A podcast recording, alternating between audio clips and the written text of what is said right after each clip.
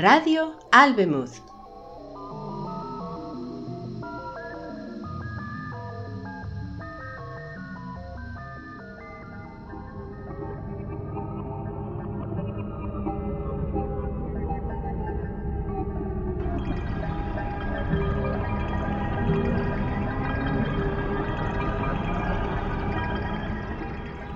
y construyó una casa torcida, de Robert A. Heinlein.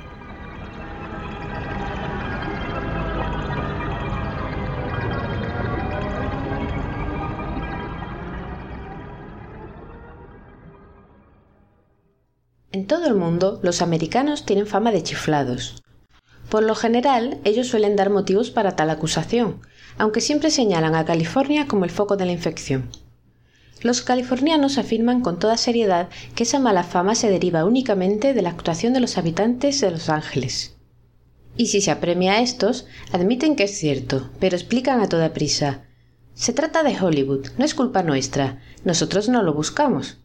Hollywood empezó a crecer por casualidad. Y a los de Hollywood no les importa, se enorgullecen de ello. Si el visitante está interesado, le llevan hasta Laurel Canyon, donde se retienen a los casos violentos y los que viven en ese cañón, mujeres de piernas morenas, hombres vestidos de calzón corto, siempre ocupados en construir y reconstruir sus casas rústicas, miran con desprecio a las aburridas criaturas que viven en pisos y atesoran en sus corazones la secreta convicción de que ellos y sólo ellos saben vivir. La avenida con vistas a la montaña es el nombre de un cañón lateral que sale retorciéndose de Laurel Canyon y en lo más alto de la avenida, en el número 8775, enfrente de la ermita, la original ermita de Hollywood, vivía Quintus Till, arquitecto. Incluso la arquitectura del sur de California es diferente. Los perros calientes se venden en una estructura en forma de perrito y que lleva ese nombre, el cachorro. Los helados surgen de un cono gigante de estuco blanco, y los anuncios en neón dicen Adquiera el hábito del chile, en los tejados de unos edificios donde es indudable que se vende dicha salsa. Bajo las alas de aviones trimotores de transporte se vende gasolina y aceite y se regalan mapas de carreteras, mientras que en las habitaciones para los turistas, que se inspeccionan de hora en hora para que no les falte de nada, están situadas en la cabina del mismo avión. Tal vez estas cosas resulten sorprendentes o divertidas para los turistas, pero los residentes de la localidad, que caminan sin nada a la cabeza bajo el sol de California, lo toman como lo más natural. Quintus Till juzgaba débiles, vacilantes y tímidos los esfuerzos en arquitectura de sus colegas. ¿Qué es una casa? preguntó Till a su amigo Homer Bailey. Bueno, admitió éste con cautela. Hablando en términos generales, siempre he considerado una casa como un lugar en el que guarecerse de la lluvia. ¡Qué idiotez! Eres tan absurdo como todos ellos. No dije que la definición estuviera completa. ¿Completa? Ni siquiera vas por el buen camino. Con ese punto de vista aún seguiríamos viviendo en cuevas. Pero no te culpo, continuó Till con aire magnánimo. No eres peor que todos esos zopencos dedicados a la arquitectura, incluso los modernos. Todo lo que hicieron fue abandonar la escuela del pastel de boda en favor de la escuela de la estación de servicio, pero de corazón son tan conservadores y tradicionales como un tribunal del condado. Neutra, Schindler, ¿qué tienen esos tipos? ¿Qué tienen Frank Lloyd Wright que no tenga yo? Comisiones, contestó sucintamente su amigo. ¿Eh? ¿Qué dices? Til vaciló ligeramente en plena verborrea, pero dos veces trató de empezar y al fin lo consiguió. Comisiones, de acuerdo. ¿Y por qué? Porque yo no creo que una casa tenga que ser una cueva tapizada porque yo la considero una máquina para vivir, un proceso vital, algo dinámico y vivo, que cambie según el estado de ánimo del que la habita. No un ataúd de tamaño grande, estático y muerto. ¿Por qué tienen que constreñirnos los conceptos heredados de nuestros antepasados? Cualquier idiota con cierto dominio de la geometría descriptiva puede diseñar una casa del estilo corriente. ¿Acaso la geometría estática de Euclides es lo único en matemáticas? ¿Hemos de descartar por completo las teorías de Picard-Bessiot? ¿Y qué hay de los sistemas modulares? Por no mencionar las ricas sugerencias de la estereoquímica. ¿Es que no hay lugar en la arquitectura para la transformación, para la homomorfología, para las estructuras de acción? Que me cuelguen si lo sé, contestó Bailey. Para lo que yo entiendo de esto, igual podrías estar hablando de la cuarta dimensión. ¿Y por qué no? ¿Por qué habíamos de limitarnos a la. Oye, Se interrumpió y miró a la distancia. Homer, creo que has dado en el clavo. Después de todo, ¿por qué no? Piensa las infinitas posibilidades de la articulación y la relación en cuatro dimensiones. ¡Qué casa! ¡Qué casa! Se quedó inmóvil, sus ojos pálidos y salientes parpadeando pensativamente. Bailey se adelantó y le cogió del brazo. Deja eso. ¿De qué diablos estás hablando? El tiempo es la cuarta dimensión y no puedes clavar clavos en eso. Till se encogió de hombros, rechazándole. Claro, claro. El tiempo es una cuarta dimensión, pero yo estoy pensando en una cuarta dimensión espacial, como la longitud, la anchura y la altura. Nada mejor para la economía de materiales y la conveniencia de la disposición. Por no decir nada del ahorro del terreno. Se podría construir una casa de ocho habitaciones en el solar que ocupa ahora una casa de una sola habitación, como un tesseracto. ¿Qué es un tesseracto? ¿Es que no fuiste a la escuela? Un tesseracto es un hipercubo, una figura cuadrada con cuatro dimensiones, como un cubo tiene tres y un cuadrado tiene dos. Mira, te lo demostraré. Till corrió a la cocina de su apartamento y volvió con una caja de palillos que derramó sobre la mesa, apartando a un lado los vasos y la botella de ginebra Holland casi vacía. Necesito plastilina. Tenía un poco por aquí la semana pasada. Rebuscó en un cajón de su mesa de trabajo cubierta de papeles, en un ángulo del comedor y encontró un poco de arcilla de modelar. Aquí está. ¿Qué vas a hacer? Te lo demostraré. Till tomó a toda prisa unas cuantas pellas de barro y las redujo a unas bolitas tan pequeñas como guisantes. Pegó cuatro de ellas a unos palillos y los unió en un cuadrado. Mira, ahí hay un cuadrado. Desde luego. Otro como este, cuatro palillos más y tendremos un cubo. Los palillos estaban dispuestos ahora como una caja cuadrada, un cubo, las bolitas de barro uniendo las esquinas. Ahora hacemos otro cubo como el primero, y con eso tenemos ya dos lados del tercer acto. Bailey le ayudó a confeccionar las bolitas de arcilla para el segundo cubo, pero se distrajo con la sensación sensual de aquella materia tan dúctil y empezó a esculpir por su cuenta. Mira, dijo levantando en alto su esfuerzo una figura diminuta. La gitana rosa. Más bien parece gargantúa, buena compañera para ti. Ahora presta atención. Abres un ángulo del primer cubo, engranas el segundo cubo en ese ángulo y luego lo cierras. Entonces coges ocho palillos más y unes el fondo del primer cubo con el fondo del segundo, de sesgo, y la parte superior del primero con la parte superior del segundo del mismo modo. Lo hizo rápidamente mientras hablaba. ¿Y qué se supone que es eso? preguntó Bailey con aire suspicaz. Un tesseracto, ocho cubos que forman los lados de un hipercubo de cuatro dimensiones. A mí me parece más una pelea de gatos. De todas formas, ahí solo tienes dos cubos. ¿Dónde están los otros seis? Utiliza la imaginación, hombre. Considera la parte superior del primer cubo en relación con la parte superior del segundo. Ese es el cubo número tres. Luego los dos fondos cuadrados, luego las caras frontales de cada cubo, las caras posteriores, la cara de la derecha, la de la izquierda, ocho cubos. Los iba señalando. Ya, los veo, pero sigue sin ser cubos. Son, ¿cómo se dice? Prismas. Eso no son cuadrados, están sesgados. Eso es porque tú los miras así, en perspectiva. Si dibujaras un cubo en un papel, los lados cuadrados estarían inclinados, ¿verdad? Eso es perspectiva. Cuando se mira una figura cuatridimensional en tres dimensiones, por supuesto que parece torcida. Sin embargo, todos siguen siendo cubos.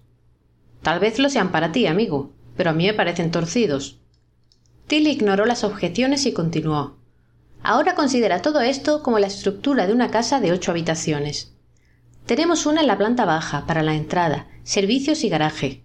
Luego hay seis habitaciones que salen de ella en el piso siguiente, salón, comedor, baño, dormitorios, etc. Y finalmente, en la parte superior, completamente independiente y con ventanas en los cuatro lados, está tu estudio. ¿Eh? ¿Qué te parece? Me parece que tienes la bañera colgando en el techo del salón. Esas habitaciones están tan entrelazadas unas con otras como las patas de un pulpo. Solo en perspectiva. Mira, lo haré de otro modo para que puedas verlo. Esta vez Till hizo un cubo de palillos, luego hizo otro con mitades de palillos y lo fijó exactamente en el centro del primero, uniendo los ángulos del cubo más pequeño al grande con trocitos de palillo. Ahora el cubo grande es la planta baja, el pequeño cubo en el interior es tu estudio en el piso superior. Los seis cubos que los unen son las habitaciones. ¿Lo ves? Bailey estudió la figura y luego meneó la cabeza. Yo sigo viendo solo dos cubos, el grande y el pequeño. Los otros seis parecen pirámides ahora, en vez de prismas, pero desde luego no son cubos. Claro, claro, ahora lo ves con una perspectiva distinta, ¿no lo comprendes? Bueno, quizá, pero esa habitación en el interior está completamente rodeada por esos como se llamen. Creí entender que tenía ventanas en los cuatro lados. Y las tiene, solo que parece como si estuviera rodeada.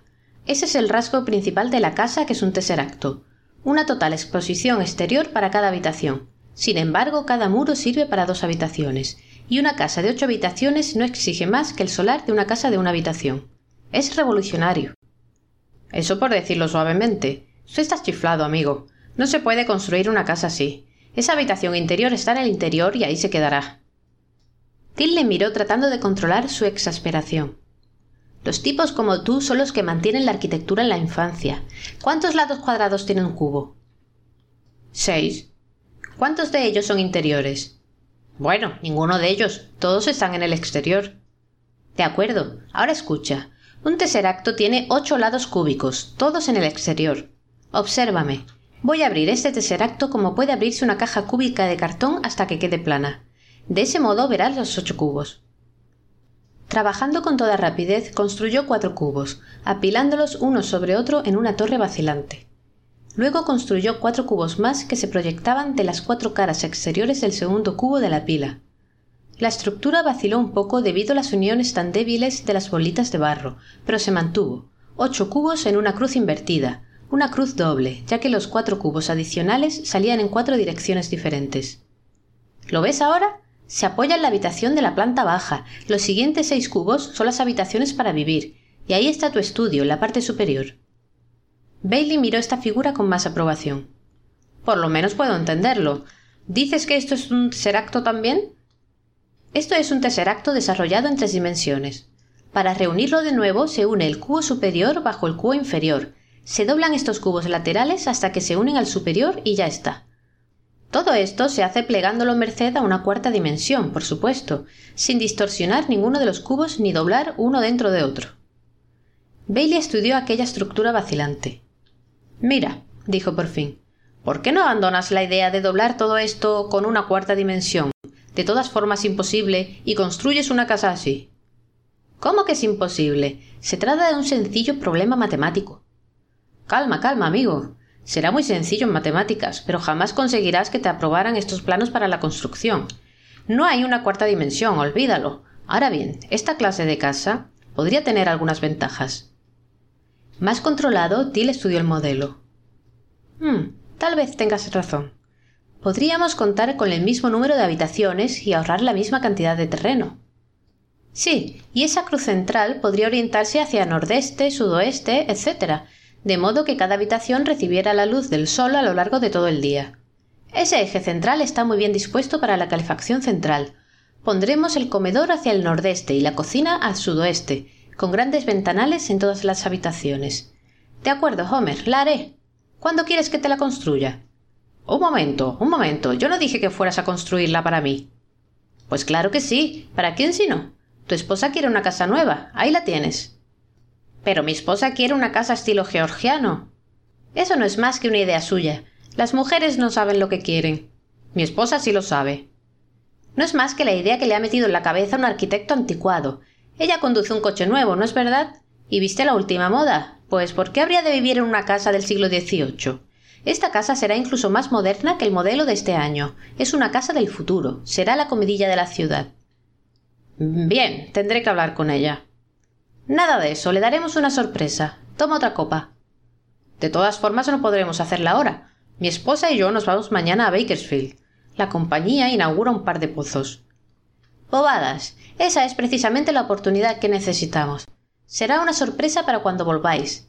Fírmame ahora mismo un cheque y tus preocupaciones han terminado. No debería hacer una cosa así sin consultarle. A ella no le gustará. Eh, de todas formas, ¿quién lleva los pantalones en tu casa?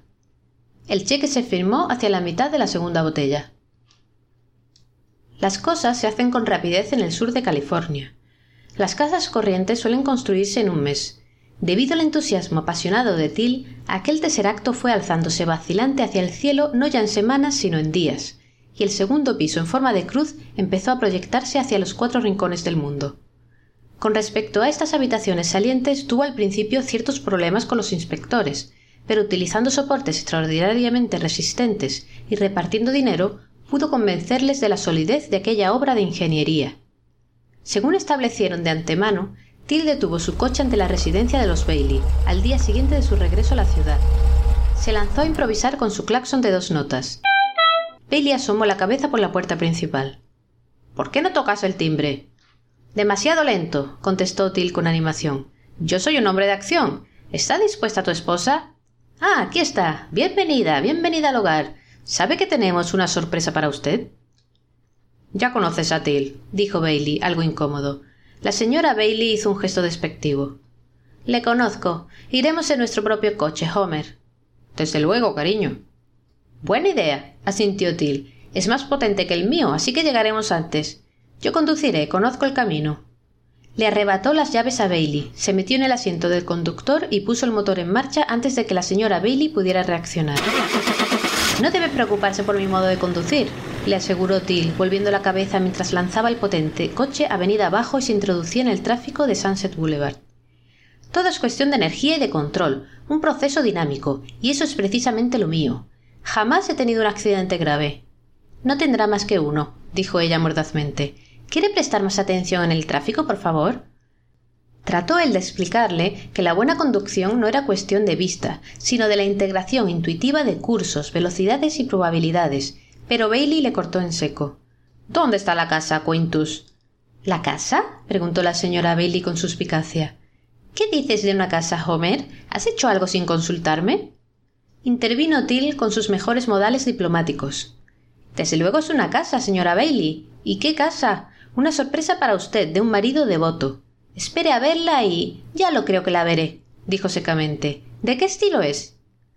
Esta casa crea un nuevo estilo. Es más moderna que la televisión, más moderna que la próxima semana. Hay que verla para apreciarla. A propósito, continúa toda prisa para evitar cualquier interrupción. ¿Advirtieron ustedes el terremoto de anoche? ¿Terremoto? ¿Qué terremoto? Homer, ¿es que hubo un terremoto? Solo uno muy pequeño, continuó Till hacia las dos de la madrugada. Si yo no hubiera estado despierto tampoco lo habría notado. La señora Bailey tembló. ¡Oh, qué región tan espantosa! Pero tú oyes, Homer, podíamos haber muerto en la cama y sin enterarnos siquiera. ¿Por qué te permití que me persuadieras de dejar Iowa? Pero, cariño, protestó él con aire de impotencia, si fuiste tú la que quisiste venir a California. ¿No te gustaba The Swans? No hay por qué volver a hablar de eso, dijo ella con firmeza. Tú eres el hombre y tenías que haber previsto estas cosas. Terremotos. Mire, eso es algo que no tiene usted que temer por su nueva casa, señora Bailey, le dijo Till. Está a prueba de terremotos. Cada una de sus partes está en perfecto equilibrio dinámico con todas las demás. Bien, eso espero. ¿Dónde está esa casa? Justo al dar la vuelta a esa curva. Ahí tiene el anuncio. Una enorme flecha señalaba uno de esos anuncios que proclamaba con letras excesivamente grandes y brillantes, incluso para el sur de California, la casa del futuro, colosal, sorprendente, revolucionaria. Vea cómo vivirán sus nietos. Cutil, arquitecto. Por supuesto, quitaremos eso en cuanto ustedes tomen posesión, añadió apresuradamente al observar su expresión. Pasada la curva, detuvo bruscamente el coche ante la casa del futuro. ¡Voilà! y escudriñó sus rostros buscando la respuesta. Bailey miraba en torno con incredulidad y su esposa con manifiesto disgusto. Veían una simple masa cúbica, con puertas y ventanas pero sin más rasgos arquitectónicos que unos motivos decorativos de complicados diseños matemáticos. Till, preguntó lentamente Bailey, ¿qué te propones? Till esquivó la mirada de sus amigos y se volvió también hacia la casa había desaparecido la absurda torre de la que se proyectaban las habitaciones a la altura del segundo piso. Nada quedaba ya de las siete habitaciones construidas sobre la planta baja. Nada quedaba a excepción de la única que se apoyaba en los fundamentos. ¡Santo cielo! chilló. ¡Me han robado! y echó a correr. Pero no le sirvió de nada. Ya le examinara por delante o por detrás, la casa era la misma. Las otras siete habitaciones habían desaparecido, se habían desvanecido por completo, Bailey le alcanzó y le cogió del brazo. Explícate. ¿Qué significa eso de que te han robado? ¿Cómo explica semejante engendro? Esto no es lo que acordamos. Pero yo no lo hice así. Construí lo que teníamos planeado. Una casa de ocho habitaciones en forma de un tesseracto desarrollado. Pero me han saboteado, eso es, y por envidia. Los otros arquitectos de la ciudad no se han atrevido a dejarme terminar el trabajo. Sabían que ya no los contrataría nadie si yo tenía éxito. ¿Cuándo estuviste aquí por última vez? Ayer tarde. ¿Y todo estaba bien entonces? Sí, los jardineros estaban terminando su tarea. Bailey miró en torno, el paisaje impecablemente terminado. No comprendo que puedan desmantelar siete habitaciones, llevándoselas en una sola noche y sin estropear el jardín. Till miró en torno también. No me lo parece, no lo entiendo. La señora Bailey se reunió con ellos. Bueno, ¿es que se han olvidado de mí? Ya que estamos aquí podemos examinarla, aunque te lo aviso, Homer, no va a gustarme. Sí, claro, asintió Till sacando del bolsillo una llave con la que abrió la puerta principal. A lo mejor encontramos algunas pistas. El vestíbulo de entrada estaba en perfecto orden. Los muros corredizos que lo separaban del garaje estaban retirados y permitían ver todo el compartimento. Esto parece estar bien, observó Bailey. Subamos al tejado a ver si averiguamos lo sucedido. ¿Dónde está la escalera? ¿Es que se la han llevado también? Oh, no, denegó Till. Mira, apretó un botón bajo el conmutador de la luz. Un panel se corrió en el techo y de allí descendió sin el menor ruido un tramo de escalones, ligeros y elegantes. La estructura era de duraluminio, los escalones de plástico transparente. Till rió como un niño que ha realizado con éxito un truco de magia, mientras la señora Bailey se deshelaba perceptiblemente. Era hermoso. Encantador, admitió Bailey. Sin embargo, no parece que suba a ninguna parte. Oh, eso. Till siguió su mirada. Esa trampilla se levanta sola en cuanto uno llega a la parte superior. El hueco de una escalera resulta ya un anacronismo. Vamos. Según predijera, el techo que remataba la escalera fue corriéndose ante ellos mientras subían, lo que les permitió cruzar el umbral, aunque no, como habían creído, para salir al tejado sobre la única habitación. Se encontraron en el centro de una de las cinco habitaciones que constituían el segundo piso de la estructura original. Por primera vez en su vida, Till no supo qué decir. Bailey le imitó, mordiendo el cigarro. Todo estaba en perfecto orden. Ante ellos, a través de las puertas abiertas y unas particiones transparentes, estaba la cocina con todos los electrodomésticos más modernos, todo metálico, un mostrador impecable, luces ocultas, disposiciones funcionales. A la izquierda el comedor, formal y a la vez gracioso y hospitalario, aguardaba a los invitados, los muebles dispuestos como para una exposición. Aun antes de volver la cabeza, Till tuvo la seguridad de que el salón y el despacho habrían cobrado también vida, sustancial e imposible. Bien, debo admitir que todo esto es encantador, aprobó la señora Bailey, y que la cocina resulta incluso demasiado linda para expresarlo con palabras, aunque desde el exterior jamás habría adivinado que hubiera tanto sitio en el segundo piso de esta casa. Claro que habrá que hacer algunos cambios. Este escritorio, si lo corriéramos allá y pusiéramos aquí el sofá. Espera, Matilda, interrumpió Bailey bruscamente. ¿Cómo lo explicas, Till? Vaya, Homer Bailey, la misma idea de. Cállate. Bien, Till, habla. El arquitecto vagaba de un lado a otro. Casi temo decirlo. Subamos arriba del todo. ¿Cómo? Así. Tocó otro botón. Otra escalera de tonos más oscuros, pero gemela de aquel puente ligero que les permitiera ascender desde la planta baja, les ofrecía acceso al siguiente piso. Subieron por ella, la señora Bailey sin dejar de hablar, y se encontraron en el dormitorio principal. Las cortinas estaban corridas, como también lo estuvieran en el piso inferior, pero la luz se encendió automáticamente. Till activó inmediatamente el conmutador que puso en movimiento otro tramo de escaleras y subieron a toda prisa al estudio del último piso. Oye, Till, sugirió Bailey cuando hubo recuperado el aliento. ¿Podemos salir al tejado desde esta habitación? Así podríamos examinar el exterior en torno. Pues claro, es una plataforma observatorio. Subieron el cuarto tramo de escaleras, pero cuando cruzaron la trampilla del techo se encontraron no sobre el tejado, sino en la habitación de la planta baja por donde habían entrado en la casa. El rostro de Homer Bailey se volvió de un gris ceniciento. Ángeles del cielo. gritó. Este lugar está embrujado. Vámonos, salgamos de aquí. Cogiendo del brazo a su esposa, abrió de par en par la puerta principal y se lanzó hacia afuera. Till estaba demasiado preocupado para molestarse por esa huida. Había una respuesta a todo esto, una respuesta en la que no podía creer, pero se vio forzado a interrumpir sus elucubraciones debido a unos gritos roncos que le llegaban de alguna parte sobre su cabeza. Hizo bajar la escalera y corrió hacia arriba. Bailey estaba en la habitación central inclinado sobre la señora Bailey, que se había desmayado. Till se dirigió al bar situado en el ángulo y sirvió tres dedos de coñac en una copa que entregó a Bailey. Toma, dáselo. Bailey se lo bebió. Era para la señora Bailey, dijo Till. No me discutas, gruñó Bailey, y tráele otro. Till tuvo la precaución de servirse también uno antes de volver con una dosis bien calculada para la esposa de su cliente. Llegó junto a ella en el instante en que abría los ojos. Tome, señora Bailey, dijo suavemente. Esto hará que se sienta mejor. Jamás tomó alcohol, protestó, pero se lo bebió de un trago. Ahora díganme qué pasó, sugirió Till. Pensé que se habían ido los dos. Y nos fuimos. Salimos por la puerta principal y nos encontramos aquí, en el salón. No me digan. Bien, esperen un minuto. Till fue al vestíbulo y descubrió que el gran ventanal a un extremo de la habitación estaba abierto. Miró con cautela a través de él. No se veía la campiña de California, sino la habitación del piso bajo, o un facsímil del mismo. No dijo nada. Regresó a la escalera por la que había subido y que dejara abierta y miró por ella. La habitación del piso de abajo estaba en su sitio. Sin saber cómo, aquello se las había arreglado para estar en dos lugares diferentes a la vez y en dos niveles distintos. Volvió a la habitación central y se sentó frente a Bailey en un sillón bajo y profundo, mirándole por encima de sus rodillas huesudas. Homer, dijo inexpresivamente, ¿sabes lo que ha sucedido?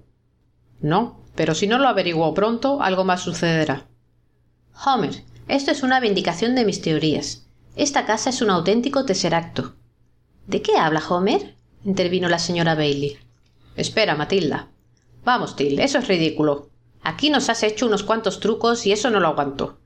Le has dado a mi esposa un susto de muerte y a mí me has puesto nervioso. Todo lo que quiero es salir de aquí, sin más trampas en el techo ni bromas pesadas. No quieras hablar por mí, Homer, le interrumpió la señora Bailey. Yo no me he asustado, tan solo me sentí mareada por un momento. Es el corazón. En mi familia todos estamos delicados y somos muy impresionables. Ahora eso del tese. Explíquese, señor Till. Hable. Él le explicó su teoría sobre la casa todo lo mejor que pudo, con sus frecuentes interrupciones. Tal como yo lo entiendo, señora Bailey, terminó, esta casa, aunque perfectamente estable en tres dimensiones, no lo es en cuatro dimensiones. Yo construí una casa en forma de tesseracto desarrollado, pero algo sucedió, como si la empujaran por un lado, y se cerró en su forma normal. Se plegó sobre sí misma. De pronto chasqueó los dedos. Ya lo tengo. El terremoto. ¿El terremoto? Sí, sí, el pequeño temblor de tierra que sufrimos la noche pasada. Desde un punto de vista cuatridimensional, esta casa era como un plano en equilibrio sobre uno de sus bordes. Un pequeño empujón y se cayó, se plegó sobre sí misma por sus uniones naturales y se convirtió en una figura cuatridimensional estable. ¿Y tú qué presumías de lo segura que era esta casa? Y es segura, en tres dimensiones. No diría yo que una casa es segura si se pliega al menor temblor de tierra, comentó Bailey furioso. Pero mira a tu alrededor, hombre, protestó Till. Nada se ha estropeado, ni siquiera se ha roto un vaso. La rotación a través de una cuarta dimensión no puede afectar a una figura tridimensional, lo mismo que no puedes hacer saltar las letras por mucho que agites un papel impreso. Si hubieras dormido aquí anoche ni te habrías despertado. Eso es lo que me da miedo precisamente. Y a propósito, ¿has pensado ya el truco para sacarnos de esta trampa? ¿Cómo? Oh, sí. Ustedes empezaron a salir y aterrizaron aquí de nuevo, ¿no?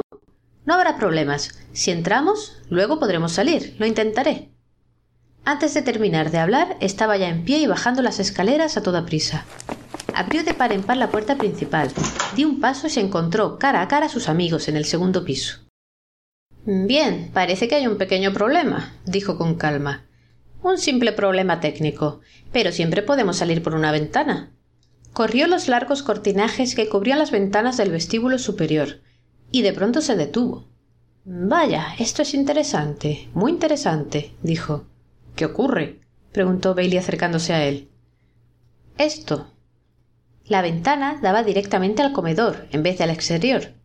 Baile volvió al punto en el que el vestíbulo superior y el comedor se unían con la habitación central, en ángulo recto. Pero esto no puede ser, protestó. Esa ventana queda situada a unos cincuenta o sesenta metros del comedor. No en un tesseracto, le corrigió Till. Observa. Abrió la ventana y paseó por ella, hablando por encima del hombro mientras lo hacía. Desde el punto de vista de los Bailey, Till simplemente desapareció. Pero no desde su propio punto de vista. Tardó algunos segundos en recuperar el aliento. Luego se desprendió con cautela del rosal en el que había venido a caer y tomando mentalmente buena nota de no volver a encargar un paisaje que incluyera plantas con espinas, miró en torno. Estaba fuera de la casa. La masa impresionante de la habitación de la planta baja se alzaba ante él. Al parecer había caído del tejado. Regresó corriendo a la casa, abrió de par en par la puerta principal y se lanzó escaleras arriba. Homer. gritó. Señora Bailey. Encontré la salida. Bailey pareció más enojado que satisfecho de verle. ¿Qué te ocurrió? Caí fuera. He estado fuera de la casa. Ustedes pueden hacer lo mismo. Solo tienen que saltar por esos ventanales. Pero tengan cuidado con el rosal. Tal vez tengamos que construir otra escalera. ¿Cómo volviste a entrar? Por la puerta principal. Entonces saldremos por allí. Vamos, cariño. Bailey se caló el sombrero y bajó las escaleras del brazo de su esposa. Till se reunió de nuevo con ellos en el vestíbulo superior. Podía haberte pronosticado que no resultaría, declaró. Ahora atención a lo que tenemos que hacer.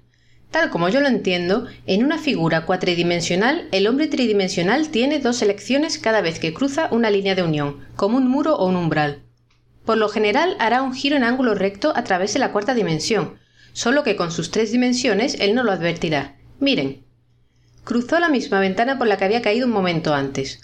Salió por ella y llegó al comedor, donde se detuvo sin dejar de hablar. Me fijé en el punto al que iba a ir y llegué donde me proponía. Volvió a entrar en el vestíbulo. La vez anterior no me fijé y pasé a través del espacio normal hasta caer fuera de la casa. Debe tratarse de orientación inconsciente. Pues me niego a depender de la orientación inconsciente.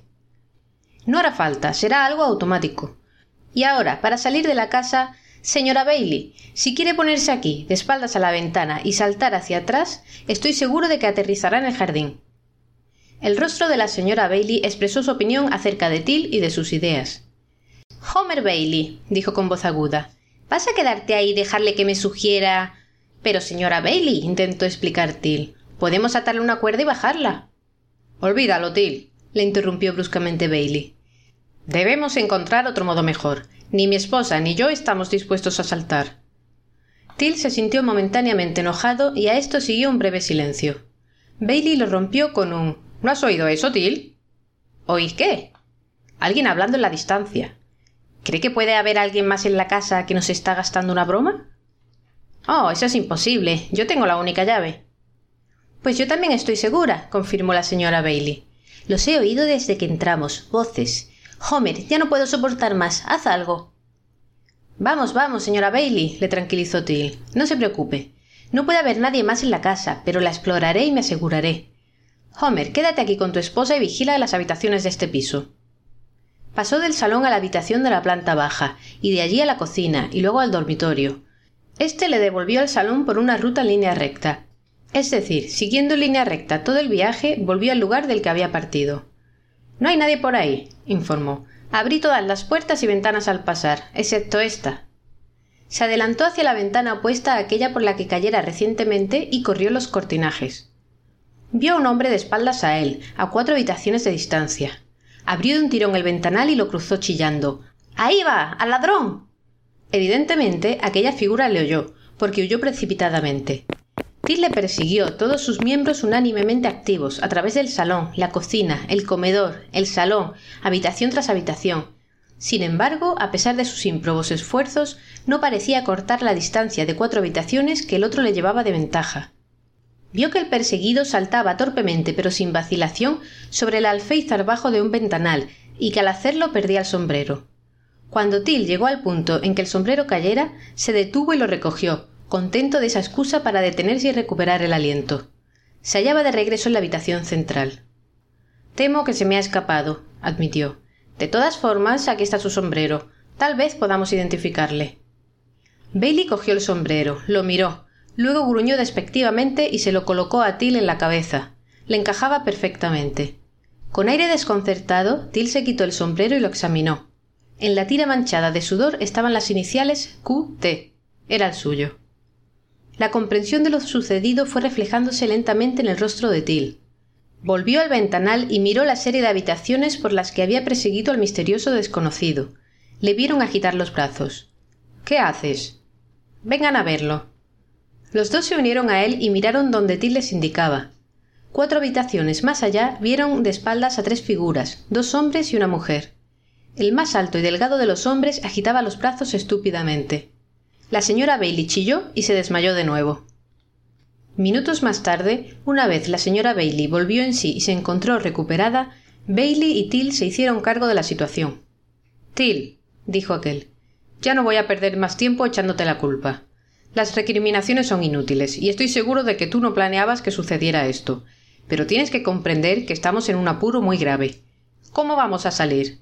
Parece que tendremos que quedarnos aquí hasta morirnos de hambre. Cada habitación lleva a otra. Oh, no es tan grave. Yo salí una vez, ya sabes. Sí, pero no puedes repetirlo. Lo intentaste. De todas formas, no hemos probado todas las habitaciones. Aún queda el estudio. Sí, claro, el estudio. Ya pasamos por allí cuando entramos sin detenernos. ¿Crees que podremos salir por sus ventanas? No te hagas demasiadas ilusiones. Matemáticamente tiene que dar a las cuatro habitaciones de este piso. Sin embargo, no hemos abierto esas ventanas. Tal vez deberíamos intentarlo. De todas formas, no puede hacernos daño. Cariño, creo que sería mejor que te quedaras aquí y descansaras. ¿Quedarme sola en este lugar horrible? Ni lo pienses. Antes de terminar de hablar, la señora Bailey se había levantado ya del sillón en el que se recuperara del desmayo. Subieron al otro piso. Esta es la habitación interior, ¿verdad, Till? preguntó Bailey mientras cruzaban el dormitorio principal y subían hacia el estudio. Quiero decir que era el cubo pequeño en aquel diagrama, el que estaba en el centro del gran cubo y completamente rodeado. Eso es, asintió Till. Bien, echemos una mirada. Me figuro que la ventana da a la cocina. Cogió la cuerda de la persiana y tiró de ella. Pero no. Una horrible sensación de vértigo se apoderó de ellos. Involuntariamente se echaron al suelo agarrándose desesperadamente al borde de la alfombra para no caer. Ciérrala, ciérrala. gimió Bailey. Dominado en parte por un temor atávico y primitivo, Till consiguió volver a la ventana y bajar de nuevo la persiana. La ventana daba hacia abajo y no hacia afuera, y además desde una altura terrorífica. La señora Bailey se desmayó de nuevo. Till volvió con más coñac mientras Bailey le frotaba las muñecas. Cuando recobró el sentido, Till fue con cautela a la ventana y alzó la persiana unos centímetros. De rodillas aún estudió la escena. Se volvió a Bailey. Mira esto, Homer. A ver si lo reconoces. Homer Bailey, no te atrevas a acercarte ahí. Espera, Matilda, tendré cuidado. Bailey se unió a él y miró cuidadosamente al exterior. ¿Lo ves? Es el edificio Chrysler, tan seguro como que yo soy Till. Y ahí está Ellis River y Brooklyn. Miraban directamente hacia abajo desde lo alto de la fachada de un edificio extraordinariamente alto. A cierta distancia, una ciudad que parecía de juguete pero que era real se extendía ante ellos. Me figuro que estamos mirando desde lo alto del Empire State Building, desde algún punto por encima de su torre. ¿Qué es esto? ¿Un espejismo? No lo creo. Es demasiado perfecto. Creo que el espacio se ha plegado también a través de la cuarta dimensión y que estamos mirando por encima de él. ¿No lo estamos viendo en realidad? Ya lo creo que lo vemos. No sé qué sucedería si saltáramos por esta ventana, pero personalmente no deseo probarlo. Sin embargo, qué vista, muchacho, qué vista. Probemos las otras ventanas. Se aproximaron a la ventana siguiente con más cautela, por suerte para ellos, pues aquello era aún más desconcertante, más capaz de hacerles perder la razón que la vista desde la terrible altura de un rascacielos. Era un simple paisaje marino, el mar abierto y el cielo azul, pero el océano estaba donde debía estar el cielo, y al revés. Esta vez estaban bastante predispuestos, pero los dos se sintieron vencidos por el mareo a la vista de las olas rompiendo por encima de su cabeza. Bajaron la persiana rápidamente, sin que la señora Bailey tuviera oportunidad de preocuparse por ello. Till miró la tercera ventana. ¿Vamos a probarla, Homer? Bueno, no quedaremos satisfechos si no lo hacemos. Con cuidado. Till alzó la persiana algunos centímetros. No vio nada. Levantó un poco más. Todavía nada. Lentamente la subió hasta que toda la ventana quedó abierta y miraron a la nada. Nada, nada en absoluto. ¿De qué color es la nada? ¡Qué idiotez! ¿De qué forma es? La forma es un atributo de algo. Aquello no tenía profundidad, ni forma, ni siquiera negrura. Era la nada. Bailey mordía el cigarro. Till, ¿qué deduces de todo esto? La indiferencia y seguridad de Till estaban ahora realmente agitadas. No lo sé, Homer, en verdad que no lo sé, pero supongo que sería mejor condenar esa ventana. Contempló por un instante la persiana ya bajada. Creo que tal vez hemos mirado a un lugar donde no existe el espacio. Miramos en torno a un ángulo cuatridimensional en el que no hay nada. Se frotó los ojos. Tengo jaqueca. Esperaron un momento antes de probar la cuarta ventana. Con una carta aún sin abrir, tal vez no contuviera malas noticias. La duda les permitía abrigar esperanzas. Finalmente la tensión le resultó abrumadora y Bailey tiró personalmente del cordón, a pesar de las protestas de su esposa. No era tan malo. Un paisaje se extendía ante ellos, y además en forma correcta, y a tal nivel que el estudio parecía hallarse en la planta baja. Pero indudablemente no era muy acogedor. Un sol ardiente caía de plano desde un cielo de color limón. El terreno parecía abrasado, de un tono oscuro, estéril e incapaz de tener vida. Pero sí había vida, árboles extraños y achaparrados, que alzaban sus brazos retorcidos al cielo y unas cuantas hojas espinosas crecían en el extremo de aquellas ramas de formas extrañas. Santo cielo. suspiró Bailey. ¿Qué lugar es ese? Till meneó la cabeza con mirada preocupada. Ni la menor idea. No parece un lugar de la Tierra. Se diría más bien de otro planeta. Marte, quizá. No podría decirlo, pero ¿sabes una cosa, Homer? Podría ser algo peor que eso, peor que otro planeta, quiero decir. ¿Cómo? ¿Qué insinúas? Podría estar totalmente fuera del espacio.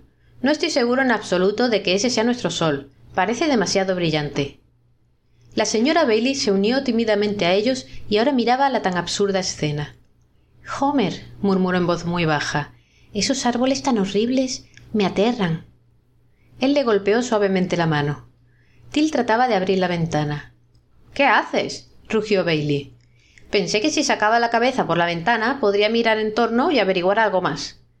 Bien, de acuerdo, gruñó Bailey, pero ten cuidado. Lo tendré. Abrió apenas una rajita y olió el aire. Al menos el aire huele bien. Y la abrió del todo. Su atención se distrajo antes de que pudiera llevar a cabo su plan. Un temblor, como el primer síntoma de una náusea, sacudió todo el edificio durante un largo segundo y luego se interrumpió. ¡Un terremoto! exclamaron todos a la vez. La señora Bailey echó los brazos en torno al cuello de su marido. Till tragó saliva y se controló diciendo No pasa nada, señora Bailey. La casa es perfectamente segura. Ya se sabe que son de esperar algunos temblores después de un terremoto como el de anoche. Sus rasgos acababan de adoptar una expresión tranquilizadora cuando vino la segunda conmoción. Esta no fue tan suave, sino un terremoto auténtico. Todo californiano posee un reflejo primitivo profundamente arraigado. Los terremotos originan en él una claustrofobia tan terrible que se ve obligado a lanzarse locamente al exterior. Incluso el Boy Scout más perfecto empujará a una ancianita y la echará a un lado para escapar. Figura los informes que Tilly Bailey aterrizaron sobre la señora Bailey. Luego ella debió de haber saltado la primera por la ventana pero no puede atribuirse a caballerosidad este orden de preferencia, por lo que habremos de suponer que ella ocupaba la mejor posición para saltar. Se incorporaron a la vez, recobraron un poco el ánimo y se sacudieron la arena de los ojos. La primera sensación fue de alivio al notar la sólida arena del desierto bajo los pies. Luego Bailey observó algo que les obligó a levantarse y detuvo en seco el torrente de palabras que la señora Bailey se disponía a lanzar. ¿Dónde está la casa? Había desaparecido. No había ni señales de ella. Se hallaban en el mismo centro de una gran llanura desolada, el paisaje que vieran desde la ventana. Pero aparte de los árboles torturados y retorcidos, nada había a la vista sino aquel cielo de un tono amarillento y el globo del sol cuyo calor infernal era ya casi insufrible. Bailey miró lentamente en torno, luego se volvió al arquitecto. ¿Qué me dices de eso, Till? Su voz era terrible. Este se encogió de hombros, impotente. Ojalá lo supiera. Ojalá pudiera siquiera estar seguro de que nos hallamos en la Tierra. Pero aquí no podemos quedarnos. Sería una muerte segura. ¿En qué dirección partimos? En cualquiera, supongo. Nos guiaremos por el sol.